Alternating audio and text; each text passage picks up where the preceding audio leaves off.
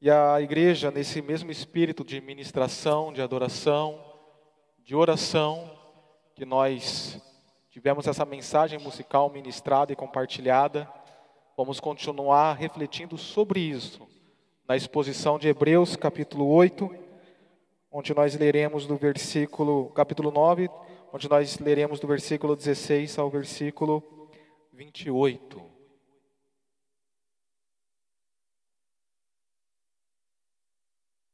Hebreus 9, versículo 16 ao versículo 28. E quando vocês abrem nesse texto, eu quero recapitular com vocês o que nós pregamos a semana passada. Semana passada nós fizemos a exposição do capítulo 9, do versículo 1 ao versículo 15, onde nós entendemos que a primeira aliança, a aliança do Antigo Testamento feita em Moisés, no, na lei, ela tinha rituais a serem feitos e um tabernáculo terreno. E o autor descreveu o que havia dentro desse tabernáculo, e nós entendemos muito bem isto, e o exercício do ministério sacerdotal e sumo sacerdotal. Porém, toda aquela estrutura, toda aquela imagem, elas tinham a finalidade de apontar para algo além, que era a nova aliança e Cristo Jesus. Aquela estrutura, aquela imagem, elas não eram um fim em si mesmas. Era um meio para apontar para a verdadeira finalidade, que era Cristo Jesus. E o versículo 15, que foi o versículo de encerramento, mostrou justamente isto: que Cristo veio com uma nova aliança, trazendo salvação para aqueles que estavam na promessa, os que aguardavam a promessa, que somos nós, e inclusive para aqueles que estavam no Antigo Testamento, mostrando que a primeira aliança que não foi que não foi a primeira aliança que o salvou, e nem toda aquela cultura imagética do tabernáculo, mas sim a realidade da nova aliança.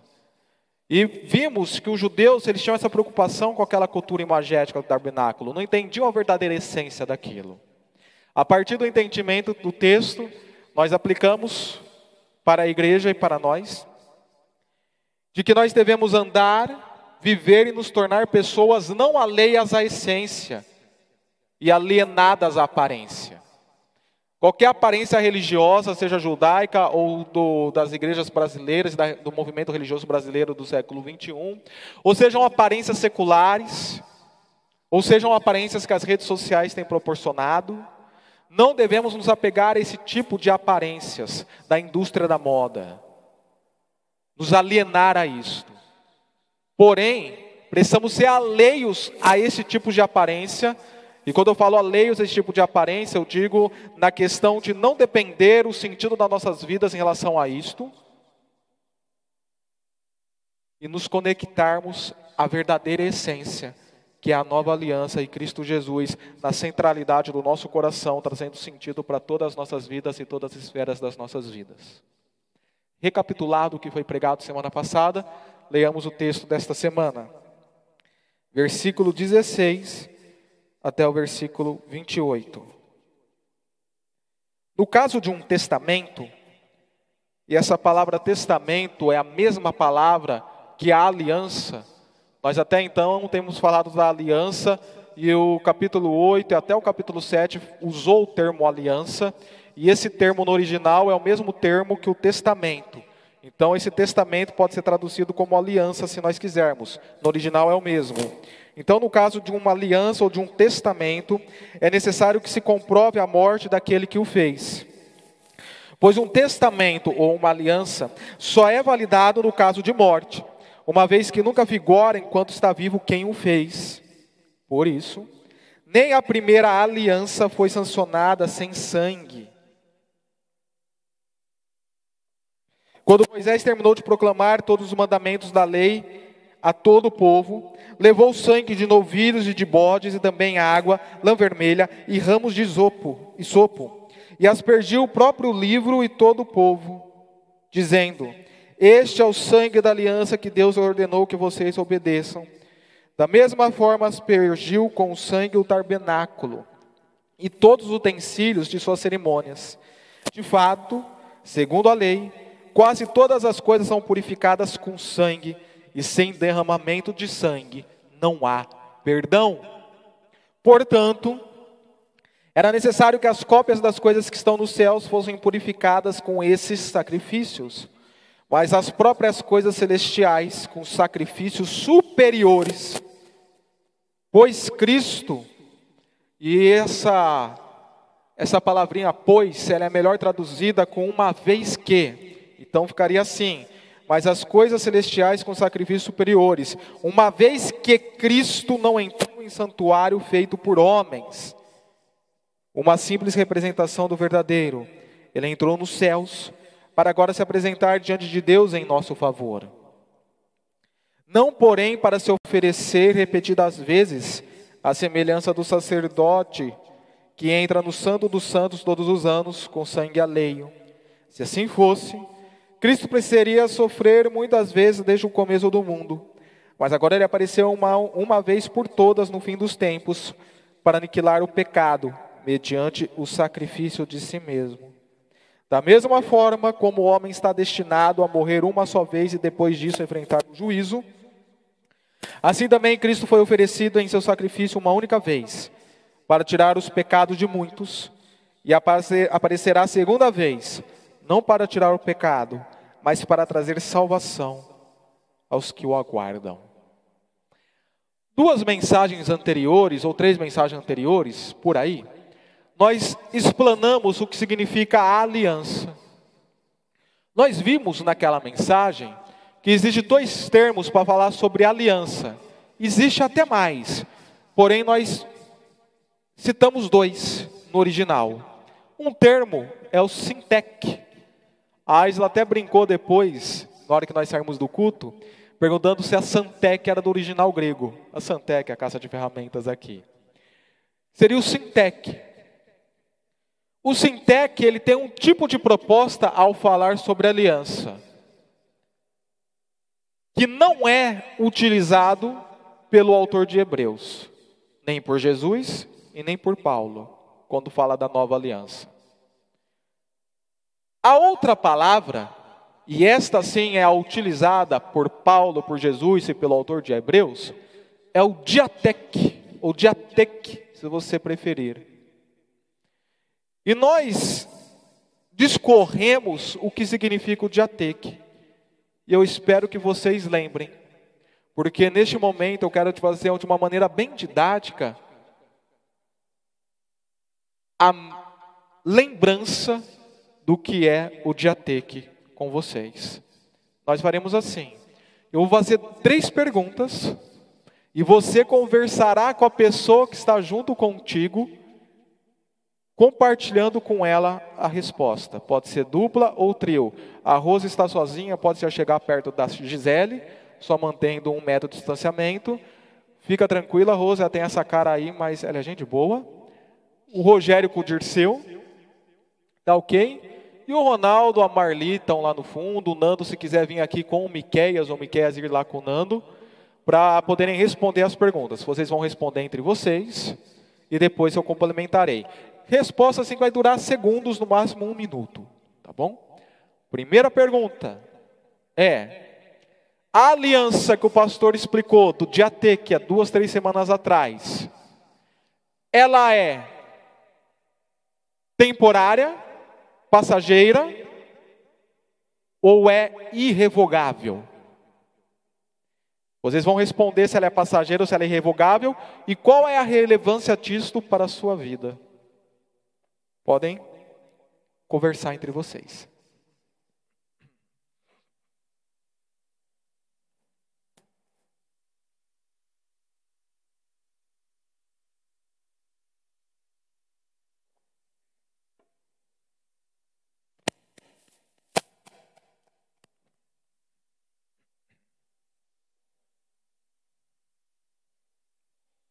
Para você que está em casa, você faz isso com quem você está junto, ok? Aqueles que vão acompanhar posteriormente em algum podcast, pode também fazer isso com a sua própria memória, com a sua própria mente. Como aqueles que estão acompanhando sozinho pelo YouTube, pode fazer isso também, tentando puxar o conteúdo aí em sua mente.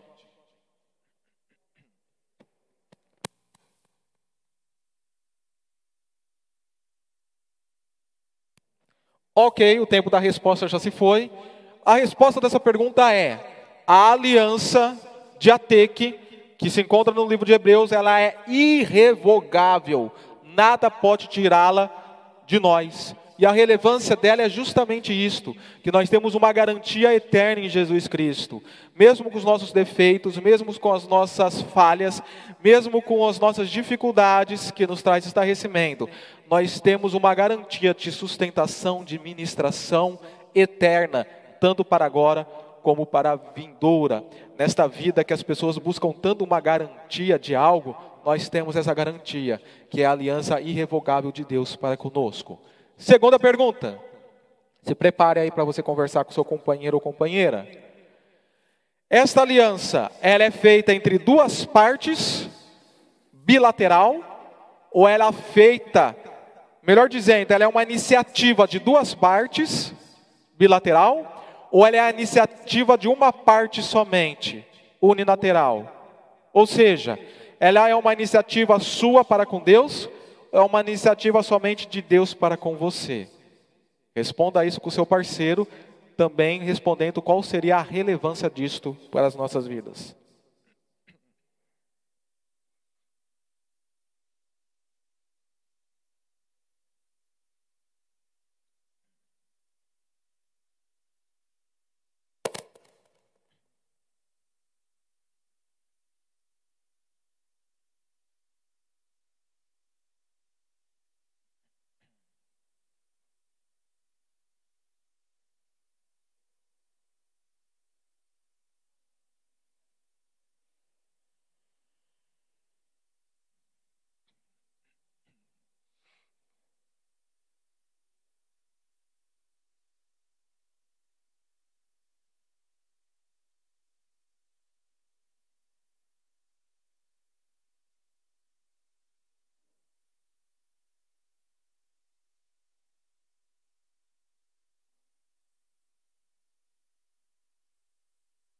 Alguém deixou a Dudinha sozinha aqui, agora que eu vi, hein? Ok, o tempo se deu. Pois bem, a resposta é: ela é uma iniciativa unilateral da parte de Deus para conosco. Nós não temos iniciativa nenhuma para o estabelecimento desta aliança. Toda a iniciativa se deu desde o Antigo Testamento, na sua revelação progressiva, até se culminar em Cristo Jesus, morte e ressurreição, exclusivamente da parte de Deus. A relevância disto é que, se fosse depender de nós, estaríamos perdidos. Imagina você, falho, imperfeito, tentando manter uma aliança para a sua salvação. Imagine se alguém chegasse você e falasse: Ó, você só vai ser salvo se você conseguir cumprir todas as promessas, todos os preceitos da aliança, sem quebrar nenhuma. Se você quebrar uma somente no decorrer da sua vida, você estará perdido, condenado e sem, sem sentido de viver. Imagina só? Mas não.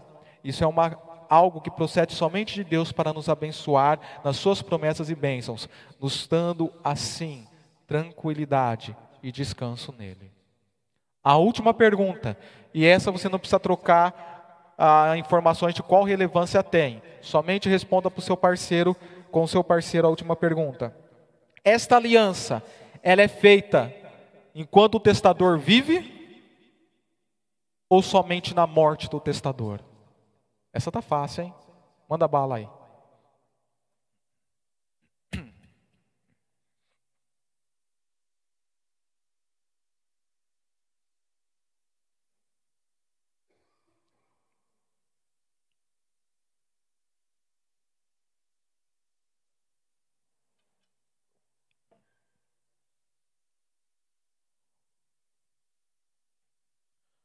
Ok, pela facilidade da pergunta, eu acho que o tempo da resposta pode ser menor, né?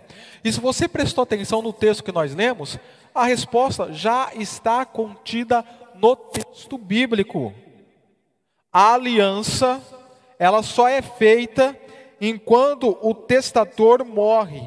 Um testa, a ideia geral desse texto, inclusive, no versículo 16 e 17, é este: um testamento só é validado no caso da morte de quem o fez. Só entra em vigor no caso da morte de quem o fez. O Zé Renato, por exemplo, ele tem um testamento que deixará, que será um legado para seis filhos.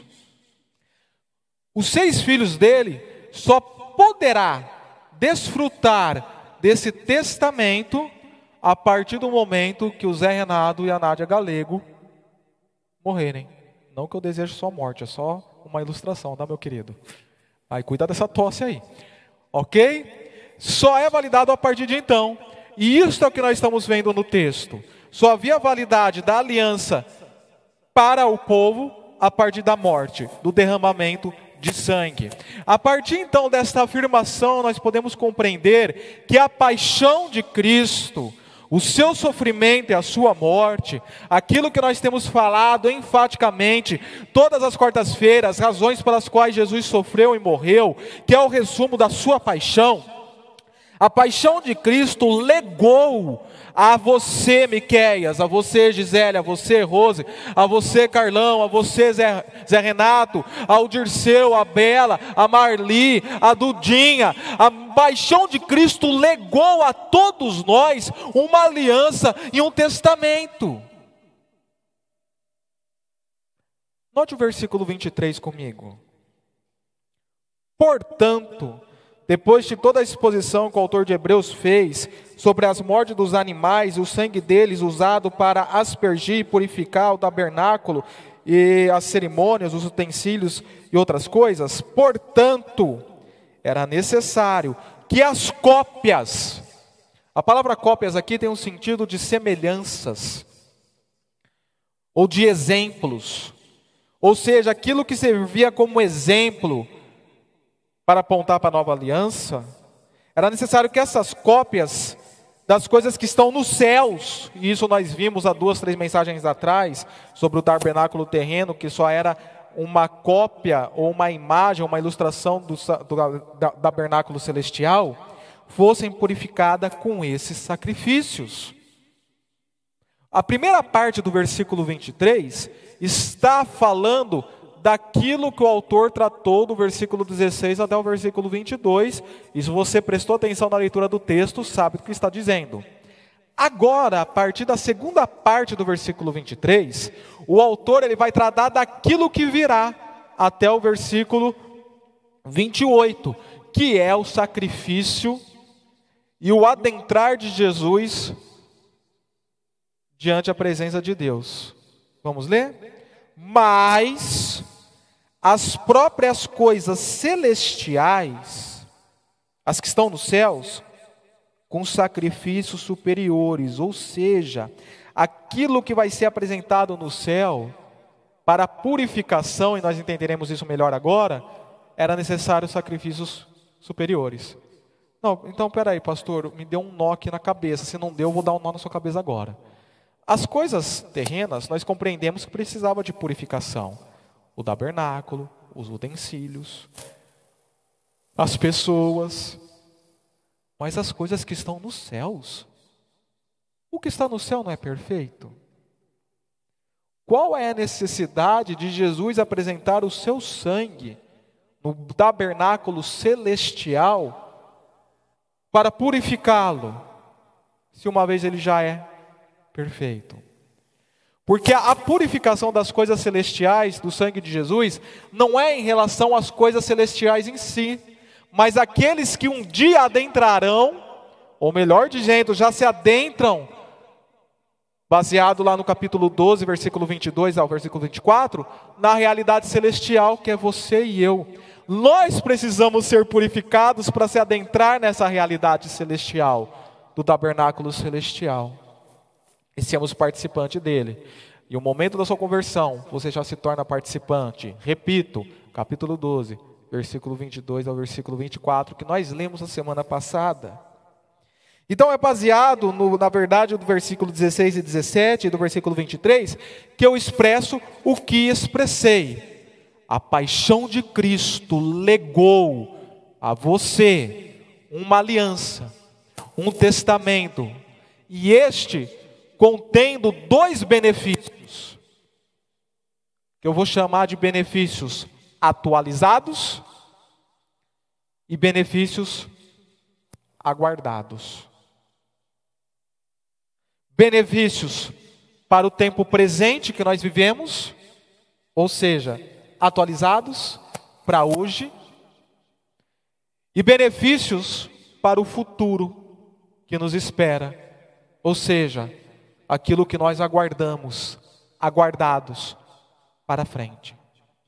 Vamos ver o primeiro benefício do testamento da aliança de Jesus legada a nós? Está no versículo 24, parte B somente, e depois o versículo 26, parte B somente.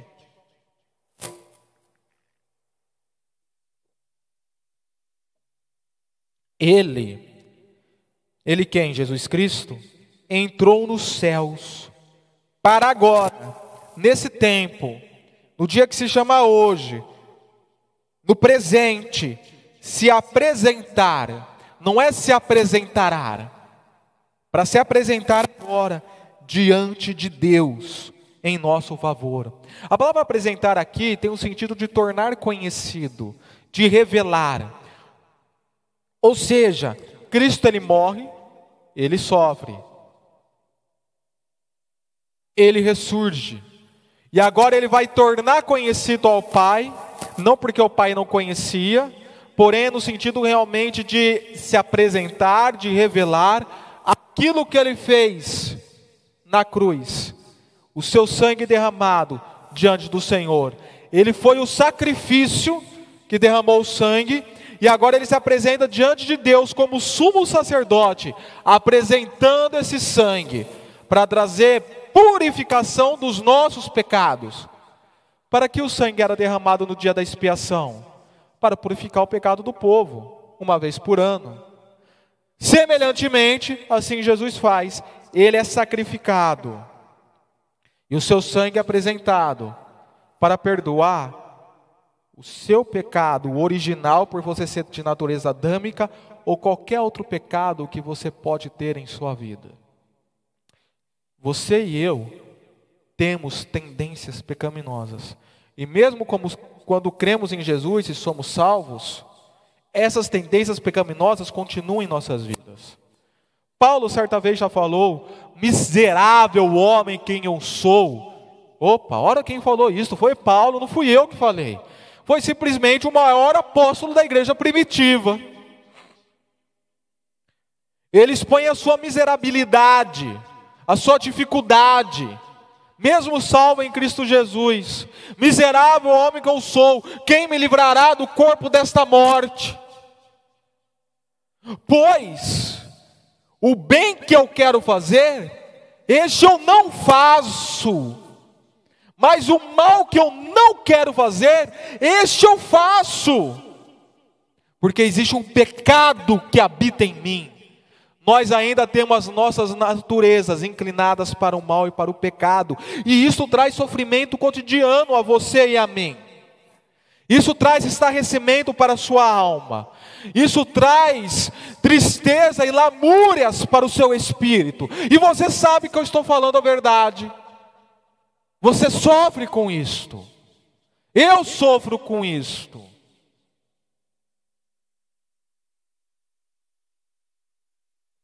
Isso é estarrecimento. Essas tendências que você tem, pode ser ao vício, ao vício na bebida, ao vício no cigarro, ao vício nas drogas. Pode ser o adultério, a cobiça da mulher do outro. Dificuldades por, com pornografias. Paixões anormais, conforme Paulo apresenta em Romanos 1. Homens desejando homens, mulheres desejando mulheres. Embora todas essas tendências sejam uma normalidade, e a normalidade aqui não é no sentido é, psiquiátrico, psicológico, psicanalista, mas é no sentido teológico de que a nossa natureza ela não vive uma normalidade devido ao pecado. Devido a essas anormalidades, nós vivemos estarrecimentos. Porque eu não quero ter uma vida que entristeça o Espírito Santo Uma vez que eu fui selado pelo Espírito Santo, eu tenho aquele desejo de agradá-lo. Mas o pecado que habita em mim me leva a tendências que eu tenho que lutar diariamente. E eu vou lutar constantemente até os fins dos meus dias. Muitas vezes vou ser vitorioso plenamente sobre alguma tendência, mas outras vezes eu vou ter que lutar até o final. Quem está em pé, tome cuidado para que não caia. E onde eu posso repousar minha esperança? Em benefícios presentes, em bênçãos atualizadas. Porque é justamente nesse tempo presente que você vive toda essa dificuldade com suas tendências pecaminosas, é que o sangue de Cristo foi apresentado está até hoje sendo usado como intercessão perante o Pai, para manter você em pé e manter a sua vida espiritual. A questão, portanto, querido e querida, quando você tiver a lutar com essas tendências, e você lutará, é normal que assim seja, embora seja anormal, não é entrar em desespero. Sabe quando nós tiramos a CNH? O que o, o professor fala para nós? O meu professor foi o professor Bolinha. Nós chamávamos ele professor Bolinha, era o apelido dele, que inclusive era um irmão em Cristo da quadrangular lá em Pirassununga, o sargento Alfredo. O que ele falava para nós? Se houver um acidente, alguma pessoa atropelada, não saia correndo desesperado pela rua, sem olhar de um lado para o outro. Não é isso que você deve fazer. Sair gritando, ficar estarrecido. Mantenha calma, pegue o celular, ligue para o bombeiro. No caso aqui de Escalvado, ligue para o SAMU Não se desespere, pois você poderá trazer tragédia maior para aquele momento. Eu me recordo que isso caiu na prova. As opções múltipla escolha. Se houver um acidente, o que você faz? Sai correndo sem olhar para os lados, faz isso, faz aquilo, ou mantém a calma e liga para o bombeiro? Quando nós estamos vivendo essas tendências, essas dificuldades, não adianta você entrar em clima de desespero, ficar estarrecido, depressivo, lamuriando, pois isso trará maior tragédia. Você precisa pegar a sua vida e em oração discar o número que conversa diretamente com aquele que está diante do Pai, intercedendo por você e apresentando o sangue dele, do sacrifício dele em favor da sua vida, por ter comprado e redimido a você. Dependa de Cristo. Chore, se for chorar, chore na presença de Cristo, para lutar contra essas tendências pecaminosas. E isso não significa que agora você vai ficar na rede, sentado, deitado tranquilamente, mantendo o seu pecado, dizendo: Ah, o sangue de Cristo faz tudo por mim. Eu não estou dizendo isso. Se você está entendendo isto, existe algo muito sério a nós duvidarmos aqui sobre a sua salvação. Eu não estou dizendo isto. Eu estou dizendo onde você deve depender de fato do seu coração. E não só isto. Qualquer outro mal que há na sua vida, não necessariamente espiritual, mas aqueles males que tocam as suas emoções, os seus sentimentos, aqueles conflitos existenciais que contemporaneamente têm alguns nomes como depressão, ansiedade, estresse, borderline e muitos outros. Tudo isso também você pode jogar na presença de Cristo para ser curado. Porque os benefícios da salvação são presentes e não somente futuro. O problema é que quando nós pensamos em salvação, nós só pensamos naquilo que virá após nossa morte. Só pensamos na, na liberdade da condenação. Quando eu canto, eu sou livre, conforme nós cantamos, eu só canto pensando que eu sou livre das correntes do pecado que me leva para a condenação. Não. Você é livre hoje dessas amarras, dessas correntes. Os benefícios estão atualizados. Alguém precisa, inclusive, informar o pastor Ed René Kivitz em relação a isto. O ano passado, quando ele falou aquela heresia, nós aqui fizemos a devida apologia contra a heresia dele, que a Bíblia precisa ser atualizada De maneira nenhuma. As escrituras já foram atualizadas na nova aliança. Jesus já atualizou as escrituras, ela já é atualizada. E tudo que Jesus conquistou na cruz é atualizado desde lá até hoje para a sua vida e para a minha vida. Só para completar essa parte, então, a parte B do versículo 26. Mas agora, ele pareceu uma vez por todas. Por que o autor está falando isso? Você pode ver que essa expressão, uma vez por todas, ela vem variadas vezes sendo citada dos capítulos anteriores até então. Os sacrifícios do Antigo Testamento eram sacrifícios diários, também tinham os sacrifícios semanais, os mensais e os anuais. Ou seja, periodicamente era necessário sacrifício para trazer pureza espiritual para o povo. O de Jesus Cristo não. Jesus Cristo não precisa ser novamente sacrificado. O seu sacrifício é singular. Quando eu falei isto em outra mensagem, nós usamos até isso também para poder desmistificar a ideia da Eucaristia. A ideia do momento eucarístico da Igreja Católica Apostólica Romana, eles falam que em toda missa, em todo momento da Eucaristia, eles sacrificam novamente, literalmente, a Jesus Cristo. E com isso rasgam o livro de Hebreus. Não. Jesus Cristo foi sacrificado uma única vez. Não é necessário mais sacrifícios, nem dele e nem seu. Você não precisa ficar se sacrificando para conseguir perdão. Você precisa depender do sacrifício atualizado de Jesus Cristo. Aí continua. No fim dos tempos, era a expressão que eles usavam para aquele momento. Nós falamos que desde quando Jesus apareceu e inaugurou a nova aliança, já iniciou o fim dos tempos, a última etapa até a consumação dos séculos. Para aniquilar o pecado, algumas, alguns manuscritos mais antigos substituirão o termo aqui do pecado pela morte, ou seja, ele vai aniquilar a morte, a morte espiritual, a morte que te condena, a morte também até física, que você, embora vai ter que passar, mas não ficará nela eternamente, por será, será glorificado. Jesus veio aniquilar os males e as consequências do pecado, que é a morte, mediante o sacrifício de si mesmo, da sua vida. Inclusive, embora não seja isso que o texto queira dizer, mas nós podemos trazer isto como aplicação para as nossas vidas, ele veio para aniquilar a sua morte existencial. Aquela falta de significado de vida que você tem, de sentido de ser, de oriente, de oriente, de norte, aquela crise que você vive existencialmente, momento após momento, se sentindo morto, você está no mundo, mas não é no mundo.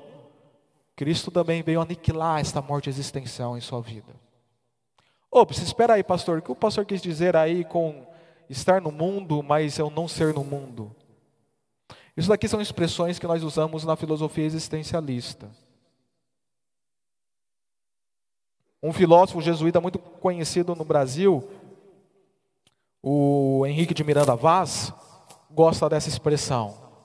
As pessoas, elas existem no mundo, elas estão presentes de corpo, mas elas não têm significado em si elas não são de fato. Você está nesse local, você está de corpo presente. Já ouviu aquela frase? Oh, aquela pessoa está de corpo presente, mas de alma ausente. Muitas pessoas, às vezes, vêm à igreja desta maneira: de corpo presente e de alma ausente. Elas estão presentes corporalmente, mas o coração delas está ausente, totalmente desligado desta realidade.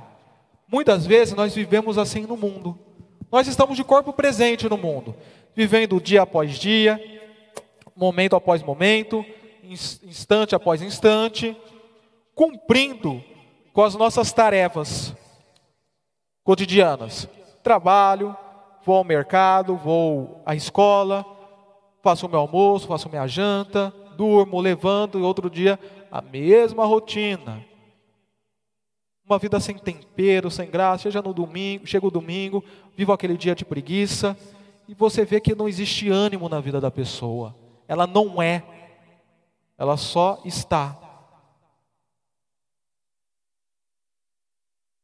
Porque está morta existencialmente. E assim não tem sentido ou significado. Porém, os sacrifícios atualizados de Jesus Cristo, de benefícios presentes, é para trazer sentido em sua vida e não permitir que você só esteja neste mundo, mas que você seja alguém nele, no sacrifício dele, a partir dele, com ele, por ele, para ele. E aqueles que não estão em Cristo são pessoas que só estão no mundo, mas não são eu falo isso sem medo de errar.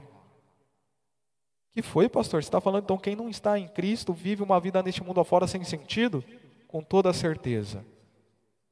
Elas têm salto no escuro, salto de fé, experiências vazias, sentidos, entre aspas, passageiros, mas o verdadeiro sentido de ser não tem. Isso só pode ser encontrado em Cristo. Então, se você quer ser no mundo, e não só estar no mundo, tem que buscar isso no sacrifício de Jesus, na dependência do sangue dele. Porque quando ele morreu e sofreu a história da paixão, ele legou tamanha bênção, tamanho benefício para a sua vida. Então, desfrute. O benefício também do legado da nova aliança e do testamento de Cristo Jesus se dá de uma maneira aguardada. Então nós falamos da maneira atualizada e agora nós falaremos da maneira aguardada. E a maneira aguardada, ela está no versículo 28, parte B.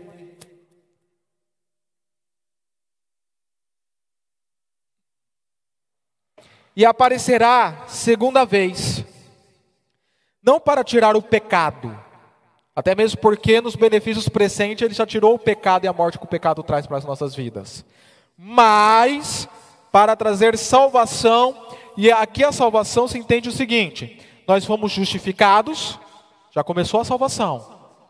Estamos sendo santificados, é a segunda parte da salvação. E nós seremos lá no futuro glorificados, a conclusão da salvação.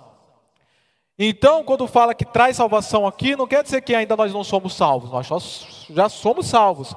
Porém, entrará a conclusão dessa salvação em nossas vidas, aos que o aguardam.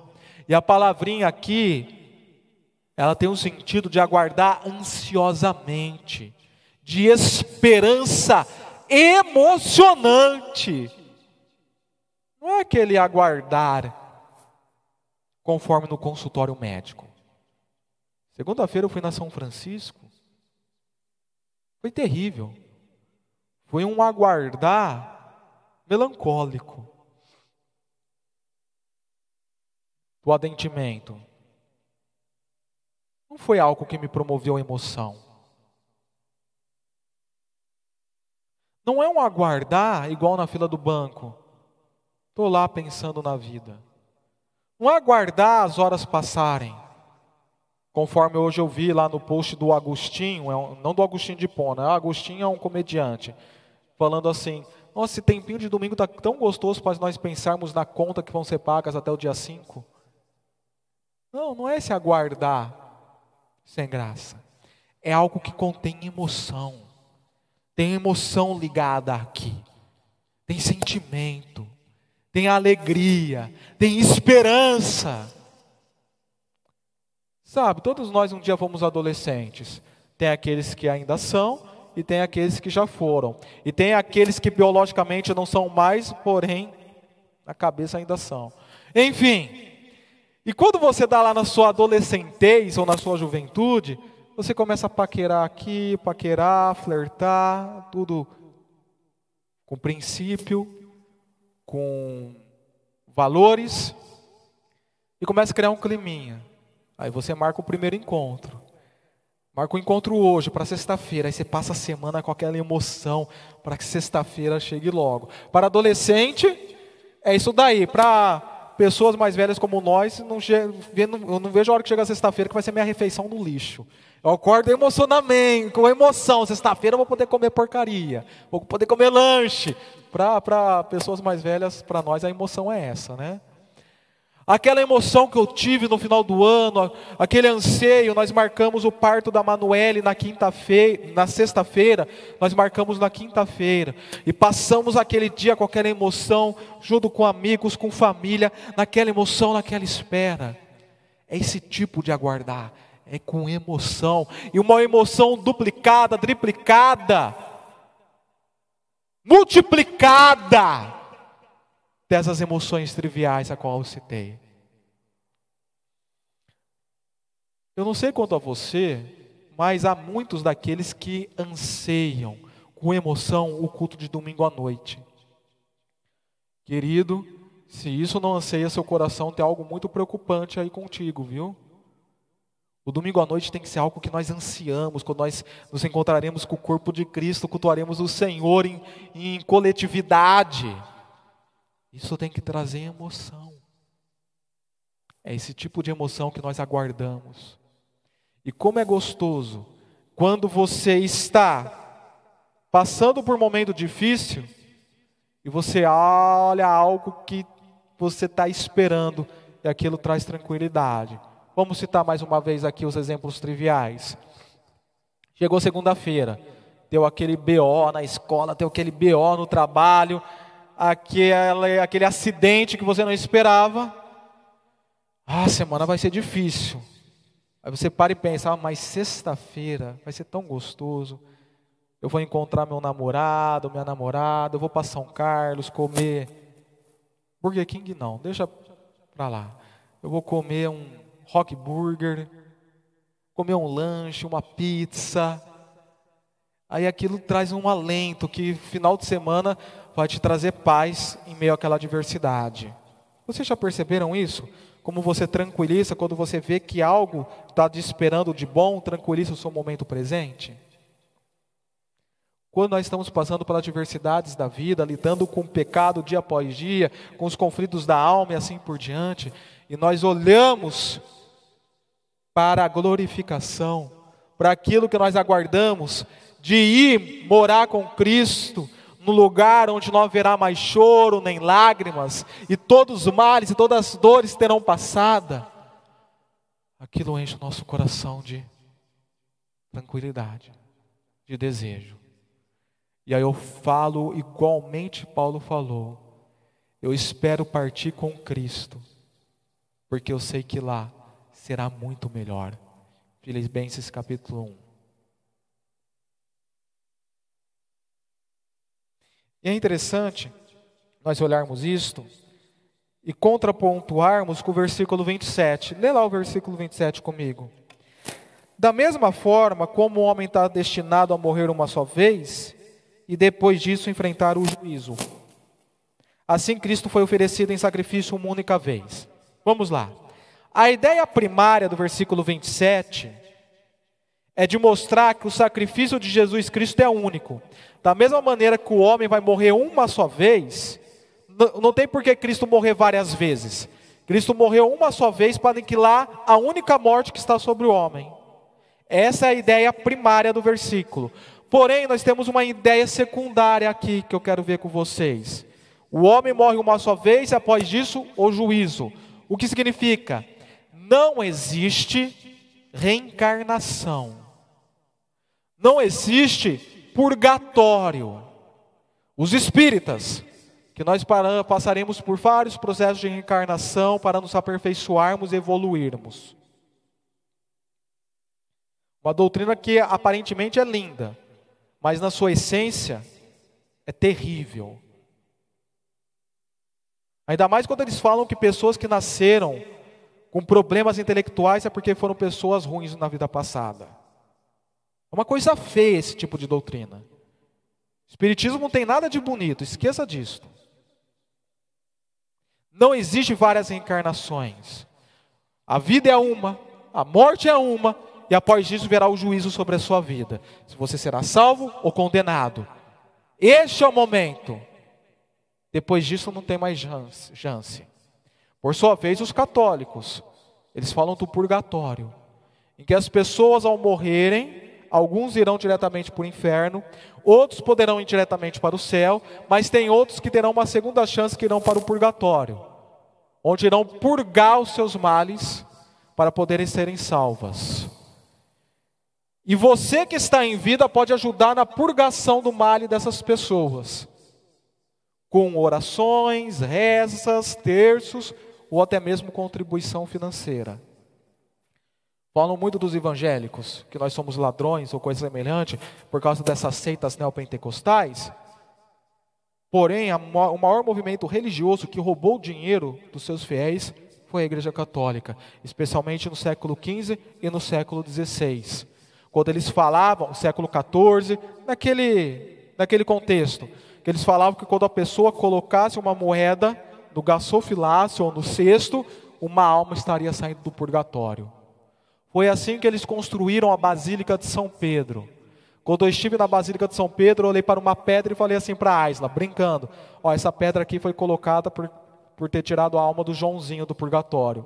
Esta daqui foi colocada porque tirou a alma do Rogério do purgatório. A esta outra, porque a Basílica de São Pedro foi construída sobre esta falsa doutrina. Não, você não vai ter chance em purgatório nenhum. Essa heresia construída pelo padre, pelo Papa Gregório, pelos meados do século V ou VI da igreja, não está contida na Bíblia. Eles falam que a tradição é a fonte de fé deles. Espera aí. Ou é tradição ou é Bíblia. Ah, não, elas se completam. Não se completam porque elas se confrontam. É a lógica do terceiro excluído. Ou é uma coisa é outra. As duas coisas não tem como ser. A Bíblia não fala de purgatório, pelo contrário, fala de uma única vida e um único juízo. Não tem então como nós servimos as Escrituras e a Igreja Católica Apostólica Romana ao mesmo tempo. Não tem como nós servirmos as Escrituras e o Espiritismo ao mesmo tempo. Ou é uma coisa ou é outra. E o texto bíblico é bem claro. Morreu, querido, juízo. E aí você verá onde será o seu juízo. Se será no tribunal de Cristo ou no trono branco. Se for no trono branco, é condenação. Se você acordar da sua morte não que você estará dormindo, mas ao você ser ressuscitado e você se deparar com o trono branco, querido e querida, como falou um professor meu, boca no pó, clame por misericórdia, tendo ciência que não adiantará, porque lá você vai ser condenado, sofrerá o juízo eterno, onde haverá choro e ranger de dentes, um local que você nem quer imaginar nem queira imaginar. Se você acha que você tem vivido o um inferno nessa terra, você tem vivido o céu aqui, se porventura você está condenado ao inferno. Hoje é o seu céu. Não queira. Porém, aqueles que estão em Cristo estão desfrutando de um benefício de estar aguardando a salvação eterna. Esses estarão diante do tribunal de Cristo. 2 Coríntios 5,10. Prestaremos conta tanto do mal, quanto do, tanto, tanto do mal quanto do bem que fizemos no meio do corpo. Mas estaremos salvos, aguardando pela fé. Alguns manuscritos mais antigos acrescentam aqui, mediante a fé ou pela fé, que ele vai trazer salvação aos que aguardam pela fé, não pelas obras pelas obras mortas. Não, mas pela fé contida, contida nele. Concluindo a mensagem de hoje, eu quero recapitular com vocês aquele texto o qual nós iniciamos nesta mensagem. Nesta mensagem não, neste culto, a leitura dele. Gênesis capítulo 15 versículo 8, versículo 9 ao versículo 18. Deus ele olha para Abraão e diz: Abraão, ainda não era Abraão, era Abraão. Abraão, pegue uma novilha, pegue uma cabra e um carneiro, divide-os no meio, faça separação e coloque um na frente do outro. Também pegue uma rolinha e um pombinho. Embora não tenha especificado o que era para fazer com a rolinha e com o pombinho. Abraão assim fez. Abraão pegou esses três animais de três meses cada um, os cortou e, e os separou, colocando um neste lado e outro deste lado. As aves tentaram vir em cima dos cadáveres, comer os cadáveres, mas Abraão enxutou, expulsou as aves, ficou tomando conta daqueles animais cortados e derramaram o seu sangue para uma aliança ser estabelecida. Abraão pegou no sono, começou a dormir, isso ao pôr do sol, lá pelas seis horas da tarde, sete horas. E quando ele começou a pegar no sono, tudo ficou escuro e o Senhor apareceu a ele falando do estabelecimento da aliança que ele faria com Abraão. E após ele ter estabelecido essa herança com Abraão, Abraão, e uma forma de fogo, que nós chamamos de teofania, quando Deus ele assume alguma forma física para se manifestar, uma forma de fogo, ele se manifesta e passa no meio daqueles animais que estavam cortado, cortados. Estabelece definitivamente a aliança com Abraão. Há uma, noite, uma coisa a se notar aqui.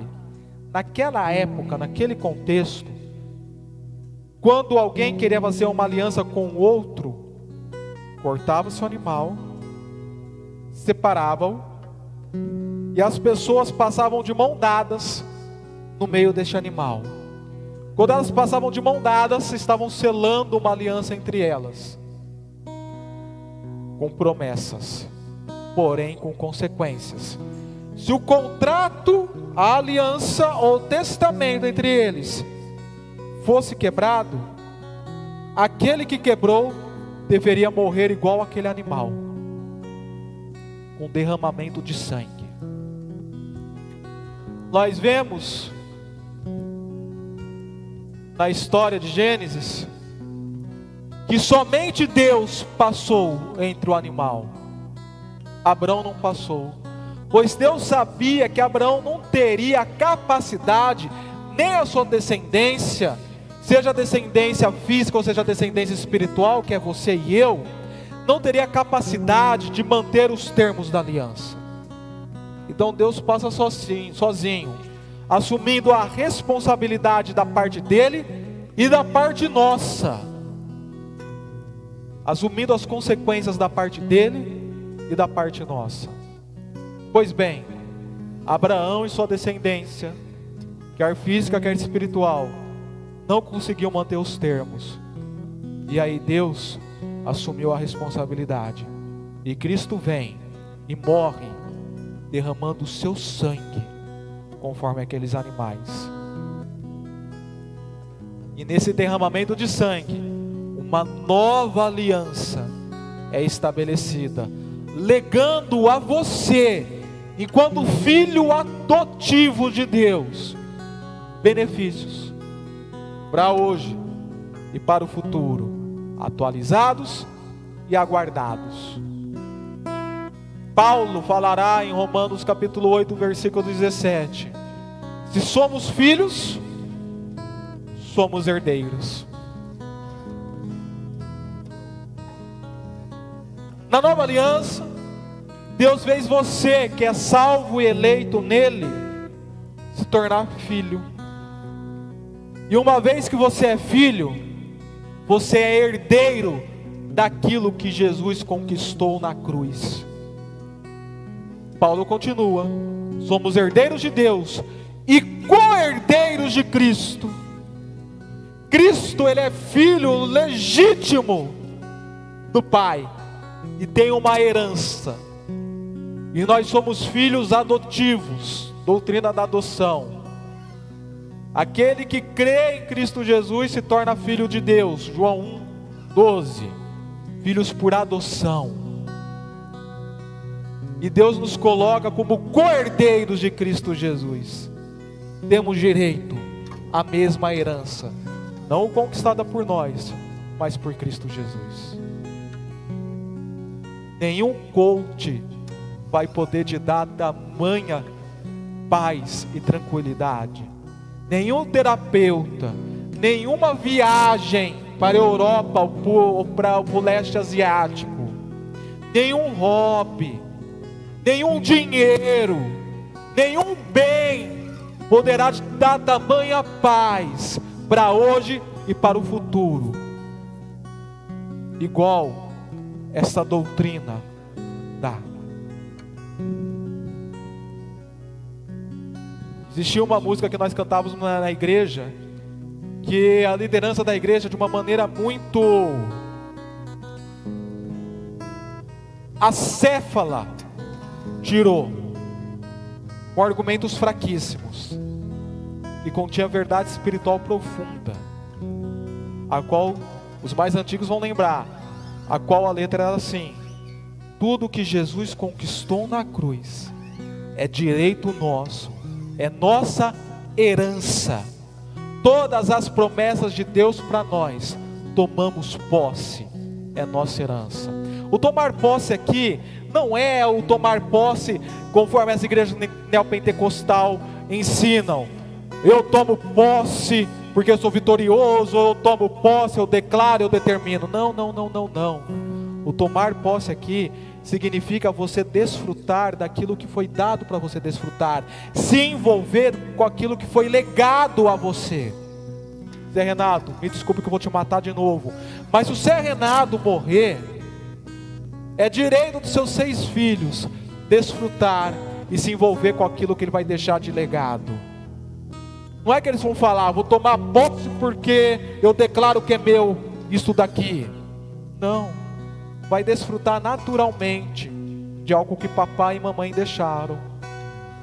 É isto. Tome posse, querido, naturalmente daquilo que Jesus deixou para a sua vida. Que coisa maravilhosa, que herança deliciosa, que benefícios tremendos. E nós vivemos aí como se fôssemos pobres, cegos e nus enquanto nós não somos, nós temos uma herança maravilhosa que o nosso testador, em sua morte, nos deixou. Então, enquanto filho, seja herdeiro e cordeiro de Cristo Jesus. Em nome dele. Amém? Vamos orar. Feche os olhos. Abaixe sua cabeça. Ó Pai Celestial. Que nós possamos cada dia mais compreender os benefícios da nova aliança. Que nós possamos cada dia mais ver que a verdade teológica expressa nas Escrituras, que as doutrinas expressas nas Escrituras, elas trazem chama aos nossos corações, elas trazem fogo às nossas vidas, elas trazem vida às nossas existências, nos traz sentido nos traz significado, nos traz paz, nos traz segurança. Que nós possamos entender que o conteúdo escriturístico não é o conteúdo em si, mas tem uma finalidade preciosa, nos trazendo benefícios presentes e futuros. E que nós possamos ter entendido hoje, outra vez, o significado da teologia aliancista e os seus benefícios para as nossas vidas espirituais, prontos para sairmos daqui e degustarmos como herdeiros de Cristo Jesus, co-herdeiros de Cristo Jesus e herdeiros do Pai, de tamanhos benefícios, e compartilharmos estes com os outros, para que assim também sejam, desde agora, como para todos sempre atualizados e aguardados, em nome de Jesus. Amém.